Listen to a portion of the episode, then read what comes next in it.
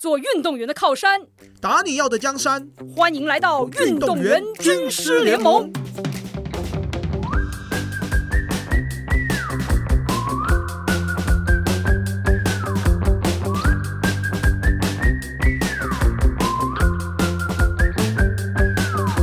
今天呢，好像已经要来到过年了哈。嗯，那在过年的时候呢，我们今天邀请到了一位我的学长哦，我们今天的来宾。那我也是因为他来认识到了这个所谓的运动营养，然后更知道说怎么样可以帮助自己在吃的方向更有聪明的选择。那欢迎我们今天的来宾，我们的运动营养师杨成化。嗨，各位听众朋友，大家好，光头好，各位好，我是晚章，晚上好。白的位我也在这里。哎呀，记性越来越差了。对，今天真的很难得，请到我们另外一个领域的军师来到我们的节目——运动营养。嗯，首先想要请问一下，这个运动营养师是怎么开始成为这样的一个角色？OK，好，我原本也是从营养师考到这个国考执照嘛，当了营养师六五六年左右，然后在呃一个咨询诊所，呃减重医美诊所在工作嘛，那就是在做着做的时候，也发现说。嗯，虽然有比以前在学校的的时候所学的东西，就是在增进很多，但也发现到蛮多呃似是而非的一些概念，那也摸不着头去。那所以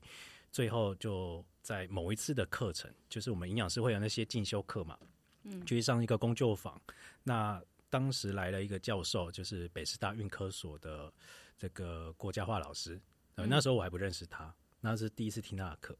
那第一次听他的课的时候，就他的题目，呃，非常的让人就是 shock。他演讲的题目很很冲击，对他题目叫做“运动能减脂，不是因为燃烧脂肪理论”，听起来就嗯？啊，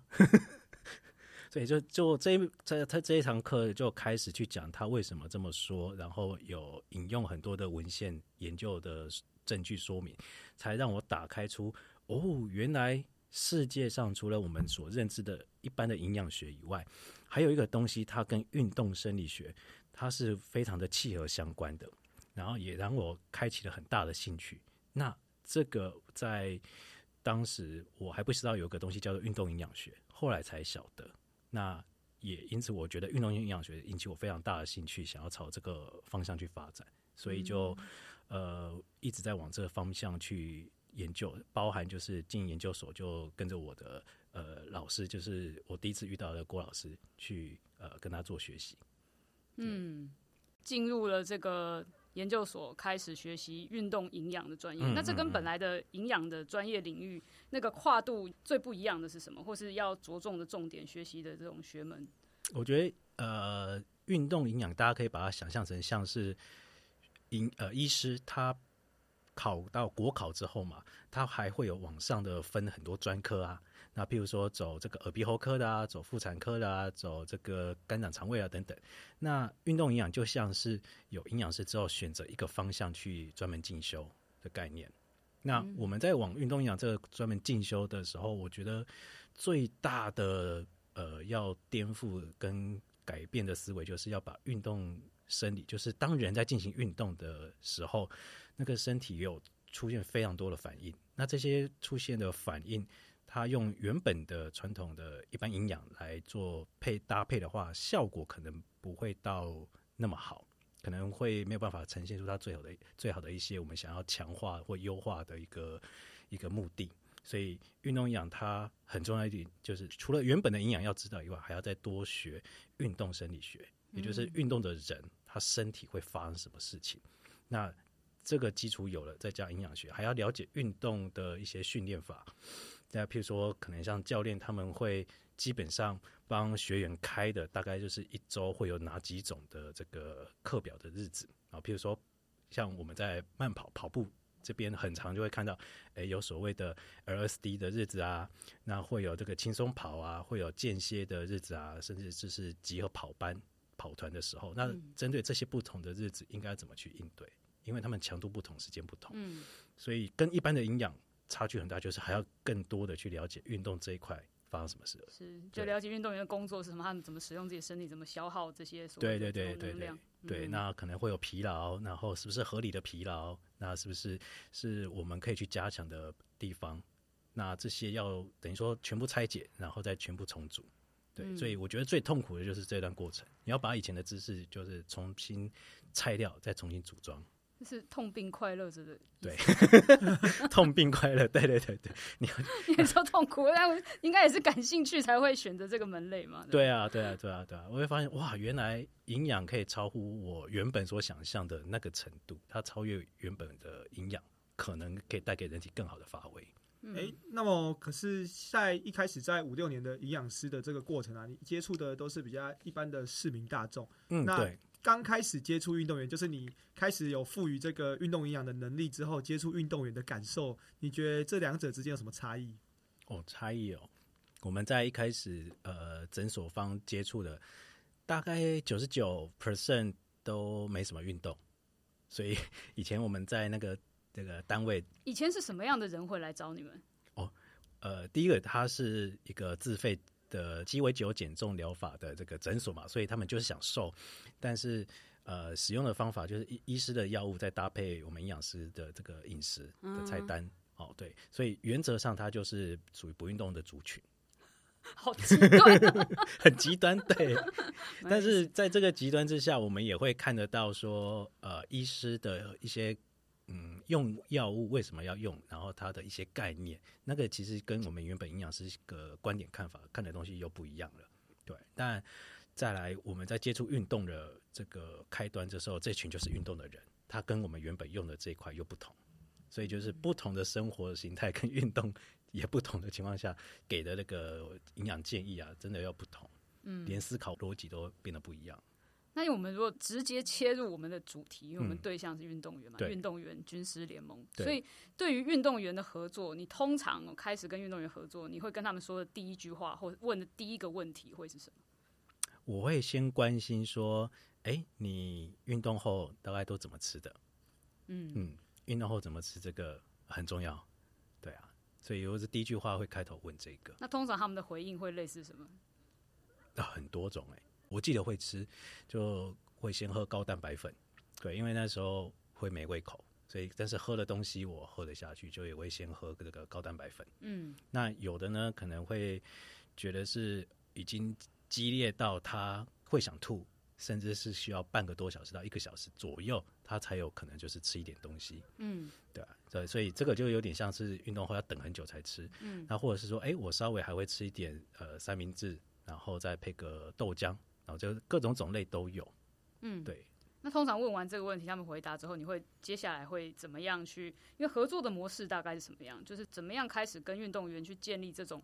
合作的形态？他们通常是怎么找到你？是通过运动队伍呢，还是个人？嗯，我觉得在我念那个研究所的时候，就是北市大运科所的时候吧，是侯老师，哦，还记得吗？记得我们侯建文老师、侯建文教授，对，好像他去上其他外系的课，都一定会有一堂，就是要你们自己调运动营养品啊，运动饮运动饮料运动对饮料。对对对对，每个人就调自己的运动饮料。哦、我我有调过啊。对对，反正就是因为它的概念很简单嘛，就是一个运动饮料，你在训练中跟训练后要喝嘛，嗯。所以你一定要有糖类，嗯。然后可能像是柠檬，可能有一些维生素，嗯。然后或者是要有一些盐巴。对因为你是自己调运动饮料，所以你不能直接拿一瓶运动饮料拿出来说，哎、叫老师这个是运动饮料。它变成说你要从用水做基底，然后去搭配一些不同的原料，嗯，然后煮嗯成那一杯适合你的运动饮料。是对，就是每个呃上课的同学都要自己调一个，嗯然后老师就负责试喝。所以我我觉得老师也是蛮厉害的，就是可以喝到各种口味啊，就是缤纷的、特别的这个运动 运动员做的自制运动饮料。嗯那那时候，呃，侯老师跟我是同一个实验室嘛。那大概在硕二刚开始的时候，他就问我说：“哎，有没有兴趣来这个帮选手，就是做营养咨询、运动营养咨询？因为以前呢、不太有这一块。以前他说的，我们可能是北市府的一些运科计划，大概就是去学校上上课这个模式比较多。上课主要是分享一些知识跟这种资讯这种类型。对对对对，以前好像都是老师他们出去上课啦。可能就是譬如说到某某学校，然后一次大概是一个半到两个小时的这样讲座课程。那个时候等于说是一对多，嗯这种形态就是一对多，一对整班的一个 general 式的位教。嗯那老师找我那个就会变成很特定的，针对几位选手、嗯几个人。那这个就是比较属于 one by one 的咨询的。哎、等于那些也是学校的运动员，是不是？因为北师大算是很多的这种体育生嘛。没错，嗯对。那我们那时候是配合台北市政府的体育局的计划，那变成不是只有我们北师大学生，是只要台北市或是户籍在台北市，或者是他是代表台北市参赛的选手，呃，都可以有这个机会。但是那时候也算是一个面临呃运动营养希望要发展，想要发展起来，可是哎、要跟教练去做沟通年前的。时候，哦，二零一五年哦，哇，哇八年前嘞嗯所以那个时候等于在运动营养在台湾还不是太大家认识的一个一个门类。没什么人认识，你可能跟这个教练讲就就是很模模糊糊。嗯，对他们通常的反应是什么？你如果跟教练说，哎、运动营养很重要，或者跟选手，他们通常的反应，哦，呃，就是不是吃鸡胸肉和高蛋白嘛，就这样子吃水煮餐，大概会是这个样子。对，就他们还是有一些他们自己基本的认识，但是可能觉得，哎、就是这样，就对结束了这个话题。对对对对对，比较比较不会像说像光头教练以前还有在学校念，所以就是还会再多知道更多。嗯，对，但对多数教练可能就是落在这边很很偏那个营养补充品那一块的概念而已。光头，你讲说你上课老师学校老师有请你们自己运动员要配运动饮料，我很好奇你配完之后你有什么体会跟收获？因为我觉得这很特别，因为等于等于实作当中，嗯老师希望运动员去理解自己到底需要什么嘛。对，其实那个时候在配这个运动饮料的时候啊，就觉得说哇，你要先去认识每一个食物，或者是每一个就是比如说盐巴钠要多少啊。然后换言之，刚刚一开始有提到，就是说，哎，我们也要去了解生理学的概念，比如说你一分钟会流多少汗，对，嗯那汗多少会有里面当中有多少的钠嗯或是电解质。那这些东西你才会去对应到你所要调配的运动饮料，不然你只是空调，你调的那个剂量很高，但你身体的流汗率并不会这么高的状态下，对你来讲那个并不是一个好的补充。因为像我们有不同的队，比如说我是田径队，那我是长跑，然后跟另外一个可能是短跑跟直步，所以我们在运动的强度跟身体的不管流流汗量都是不一样的。所以其实我觉得老师有趣的是说，他这个作业是没有标准答案的。嗯嗯，因为每个人的运动专项是不一样的状态下，或者是就算你都是练长跑，长跑也有分马拉松跟一万公尺，嗯所以它是独有你自己知道说你在做这个运动的一个生理的反应，然后去搭配你你最适合的运动饮料。嗯嗯，那你配了之后，你还有再配过第二次吗？没有没有，我记得那时候我是加什么？我想一下，我有加 BCAA，然后我也有加柠檬汁，然后我也有加那个一点点的盐巴，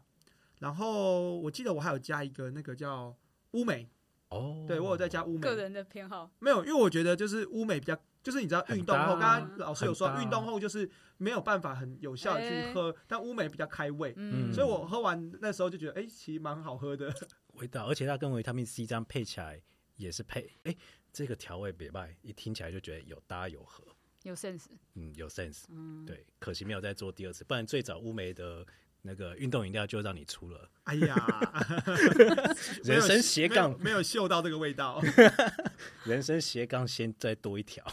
嗯，这还蛮好玩的。刚刚讲到一个很重要，就是说，因为老师让所有的，因为你可能所有的学生都是不同运动项目，，对，所以通过这个，就是让大家理解到运动营养的这种所谓的摄取补充，跟你在做的事情有很大的关系，对对就是一个很基础的观念嘛。对对，所以在那时候我们配合老师，哎，想说啊，我没有咨询过选手，那时候就是有一般的经验，但没有选手经验，所以就开始去做呃选手的一个尝试的一个咨询。那在刚开始接触的时候，也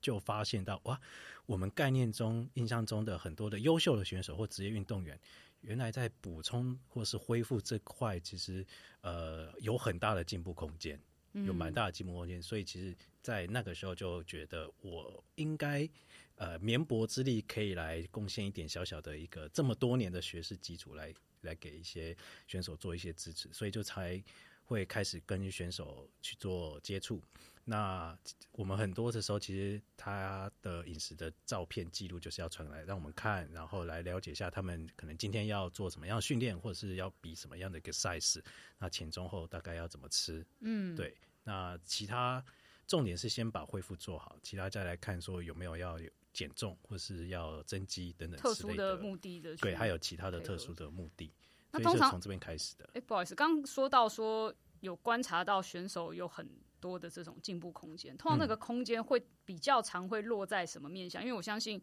大部分的选手他可能都还没有真正的接触到专业的运动营养师之前，他可能也是认知有限情况，就比较随机或是很有限的去操作。嗯，那从你的角度来看，会比较看到多数的选手的那个可进步的，对对对，那个会是什么？我觉得恢复的，就是可以进步的成效差异，应该多个五到十 percent。是是应一定该应该是一定会有的，嗯，有的就是说他原本为了要减重会吃的更严苛，那其实会造成他的那个疲劳的训练后的疲劳程度会更严重，然后时间拉得更久，那其实那个是不必要的。也就是说，他可能他有目标，他有也是试着用自己的方式去做，但是你可以看得到他的那个什可能，比方说恢复的效率不够好，或者是因为你。为了实现这个减重的目的，你丢失了你的能量的必要的一些对，或者是说训练的应该要达到的那个目标，会变成说每次进步的效益会被缩小，就是 performance 就是打折了，因为运动营养的这种补充不足。对对对，在在恢复的这一块没有做到，对，就会很可惜，就会一直在有点像在用老本啊，嗯，会就是更提早消耗老本的感觉。嗯嗯，年轻的时候可能会感受不太到，那这个就是随着可能有些是。呃，层级越来越高，年纪进入到比较成年二十五左右之后的选手会越有感这件事情。嗯嗯，但也不是说年轻就不用注重，年轻越早开始，就是做一分得两分，就像做保险保养保养。对，越早做那个进步效益越好。对，那越晚做，呃，也不是不好啦，就是比起你不做好。是是。嗯对。所以，我们正好讲到比赛跟这个比赛前的事情，所以希望可以聊一下休赛期，嗯，就是是选手一年当中有机会调节自己，然后甚至去建立一些好的新的习惯的时间，嗯，然后进入这种呃训练期之后，哎，你又是一个可以马上就是开始进入这种训练的节奏，然后朝着后面大的目标去准备的一个阶段，然后再就是比赛期，然后在这三个不同类型的这种阶段，想请问一下，说这种运动营养的角度，怎么样去？规划自己或者是去操作这个事情是比较合理，就是整个大的方向来说，有什么不一样的逻辑在里面吗？好，大致上我们会分休赛期，然后就是训练期跟比赛期嘛。好，那呃，先讲休赛期好了。其实休赛期多数的选手，要么就是真的都不太练，或者是说他就是很轻度的去动一动身体而已。所以这样子的情况下，他们吃的。原则上会跟比较像有在休闲的运动的人士差不多，那热量上面，也就是照他们的这个休闲的热量这样去吃就好，不会差异太大。对，那比较要注意的是这个油脂尽量不要太多，因为动的量少。那如果这个时候又有空闲，就是很容易会吃一些高热量、高油的东西。你说高糖、高碳水、淀粉，我觉得这个还算小事。高油的话，就会变成可能一个休赛期回来结束时候，哇，体重又。多了蛮多，到时候节目播的时间可能会是这个农过年的时候嘛，对对对，所以就有什么食物是不要说不能吃啦，就是可能吃要节制闪红灯在旁边，对，就是量的稍微要意识说，哎，这个发贵，哎，这个贵能吃多少？对对，发贵还算小事，发贵就比如说它是比较高淀粉碳水，所以呃，它带给身体的这个变成脂肪的囤积的程度还比较弱，但是譬如说像炸的。或者是五花肉的那个油多的地方哦，这个真的就是比较容易会囤下来，会会变成说开始进行训练期的，一开始会很很辛苦的。那麻辣火锅呢？麻辣火锅，然后我们可以吃鸳鸯锅的，白比较白的那边，红的那个就是吃个味道就好了。OK，对，还有一些东西会特别会吸那个油的，尽量少去吃，呃，会吸油的东西，比如说啊，我们的冻豆腐，它那个空隙很多，如果你放在红锅那边。它就很容易会吸很多油，就所以那才好吃直接吃进来。看你是要吃油呢，还是要吃，还是要吃那个很多比较对你呃安安全一点的。所以什么样的豆腐就是比较密一点的豆腐，就相对比较没有那么的稀有。对啊，对啊，对啊，像传统豆腐、嫩豆腐这些就相对稀有性就低很多了。嗯对，那如果冻豆腐这个空隙很多，它稀有力就蛮强的。是还有什么过年期间建议大家有有意识的控制这个摄取的？我会建议说，哦，呃，海鲜其实蛮不错。如果你喜欢吃蛋白质的话，简单就是就是无脑的想法，就是蛋白质就多用海鲜来选择，哦会相对安全很多。对，因为海鲜就基本上只要料理方式不是炸的，它大多都是比较低脂肪的，会比较安全。嗯对，海鲜相对炸的机会比较少一点点。嗯，我刚刚想到过年大家最喜欢吃那个年糕，有糖又有油。炸年糕，对，炸你是年糕说那个外皮还要卷起来，然后炸过，然后对再起来对对对对对对对对，这个我相信这蛮多人会吃这个东西的。过过年应景吃个两块没关系。对，那我们可以这个有吃有比较有像炸的东西的话，我们其他的两餐哦，尽量就是少油，这样去做一个平衡。那有吃可能像是比较稍微高油的话，记得餐后我们去活动活动，散散步、走走路，呃，去拜个年，去让这个适宜身体，不要吃完之后就坐着开始打麻将。那这个肯定就是它就囤到脂肪。所以提倡说，吃完晚餐之后，先去周围走一走，对不对？对公园晃一对对晃，再开始坐下来做你要会比较好，真的 真的。要多陪陪家人啊，因为运动员嗯。其实平常在就是训练的生活，其实相对的家庭生活相对是比较少的。那过年我觉得是一个很有机会好好可以陪家人的时候，嗯所以吃完饭不要急着出去找朋友，先好好的陪陪家人，跟他们多聊聊天。嗯，嗯嗯嗯。约家人出去走一走，稍微消化一下。对，就是约家人出去走走、散散步啊，然后跟隔壁四处的邻居拜个年、走走路，这个对家人跟对自己健康都好。所以饭后大概走多久，算是一个就是基本上可以满足这个简单的帮助这个消化的。好，我们如果帮助消化这一块的话，还有就是让你餐后血糖会比较容易快一点回稳，嗯大概研究上是看到十到十五分钟就会有帮助了。嗯，OK，、嗯所以吃完多久之后就可以出去晃晃了？你要吃完立即都可以，哦，是吗？很饱也 OK 吗？你不走更饱哦。吃完之后走一走，反而是比较容易帮助消化的。哦，对，有的人就会说，哎、吃完之后就去去去走路会胃痛、胃下垂等等之类。其实是走完反而会帮助胃的消化，就是排排快一点，哎哎，OK，会比较不要那么难受。嗯嗯，这蛮好的，过年很实用。对，所以过年期间的休赛期的运动员嘛，我想，呃，宁愿吃淀粉啊、或是蔬菜，或是海鲜类，这些就是优选的。那再怎么样的话，油脂是尽量是排在最后。嗯，对，这样会让大家在回到呃训练期的时候会比较轻松一些，比较快一点，就是不用身体多个两公斤、三公斤的负担。嗯，对，动起来就会觉得比较容易。嗯，可是一个哦，那你宁宁愿吃花贵都比年糕好。对，吃甜的都会比吃这个油脂好。这个是一个嗯大方向，给大家做一个参考。好的，这个我也觉得非常适用，要笔记下来。要笔记下来，不然我们的休赛期过年就是最容易选手啊发生一些就是身体的质量变化的一个过程。嗯，那往往像我们比如说全中运是在四月，哦，全大运是在很快哦。对，其实五月很快，今年过年又特别晚。对，通常现在过年都是二月多嘛，嗯，那所以一过年完，基基本上就是大家的赛季就开始了。对，所以其实包含的这些球员啊，或者是田径运动员啊，你要准备比赛的人，可能在过年的时候，甚至有些过年学校是放假，放嗯五六天的，哇，又没训练，又大吃大喝。对，对，所以就是宁愿吃也是吃碳水，我觉得是那个要把它回补回来，还比较快一点，还比较容易。嗯，那那我们刚刚讲完休赛期之后，进入训练期了嘛？那训练期的话，呃，原则上是会看训练量，在我我们如果是 take care 比较一对一比较近的话，看训练量去改这个饮食菜单。那约莫大概是一个月左右会调整一次菜单。那通常跟随着训练量在升高，我们吃的量也会升高。嗯，吃的特别是会加重在主食类跟水果类，是。对这两类我们会去提升它的那个量。因为我们现在在谈的都是膳食类的嘛，对，还没有谈论到补给品的这个部分嘛。不用对对对营养品其实基本上还不用特别到这个区块，就是从饮食就可以做好的这种管理。嗯，因为如果用我我我们营营养上会有个金字塔，嗯那这个金字塔它营养金字塔是在讲说每一层它的重要性的甲醛比重有多少。嗯，那其实营养补充品它是最上面最小的那一块，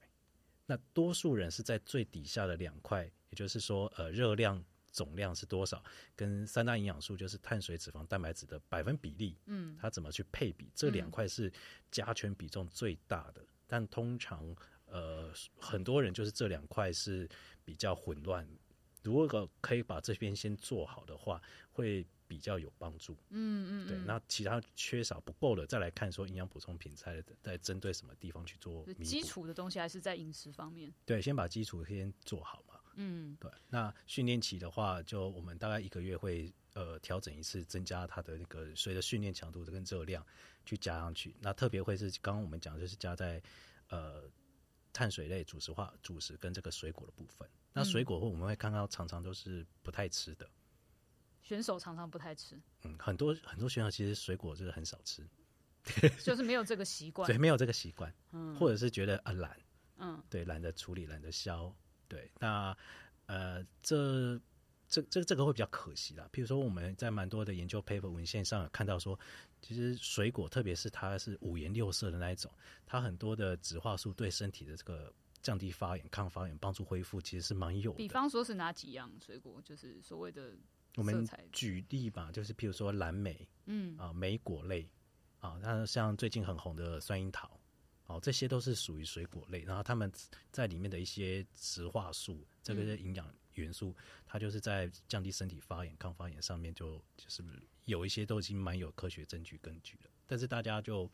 嗯有的观念可能觉得哎吃吃水果容易胖，嗯嗯对，然后或者是说、呃水果哦准备上有点麻烦，就会容易去省掉。如果要更有画面一点，就所谓的抗发炎，它可以让运动员在球场上或赛场上避免，就是我们说不要说完全不会了，就降低这个风险，什么事情会比较不会发生？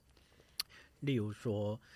呃，你在一次训练跟一次训练之间需要恢复的时间可以比较缩短一点。嗯那我们可以想象说，我们每次的训练其实都会带给身体一些受伤、受损，就是它是经过每一次的微损伤，在产生身体的进步嘛。嗯那有时候这个损伤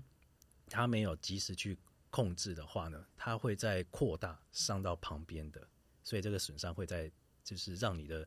呃原本除了要修的那一块细胞以外，旁边还要再跟着就加强去去做这个恢复需求。那抗发炎的用意就是说，让这个整体的损伤就是早点获得控制，哦，让你需要恢复的时间可以少一点。那这样对于说要堆叠那个训练量来讲的话，是会比较有帮助。不然就可能前一次的训练，呃，饮食上面、营养上面好，我们有做了，但是在抗发炎这一块如果漏掉的话，如果对于训练频率不高的人，或许还没什么感觉。但是训练频率越来越高的人，这一块越不注重，就就会看出那个差异。所以那个就是他的身体就容易疲劳，疲劳时间就是会随着越频繁的训练越密集，积累下来。对，会积累下来。嗯，对，所以就是不是很密集的训练的人看不出来。这个就是在植化素上面，以水果上面，我们其实这一两年会特别去加强去教育这件事情。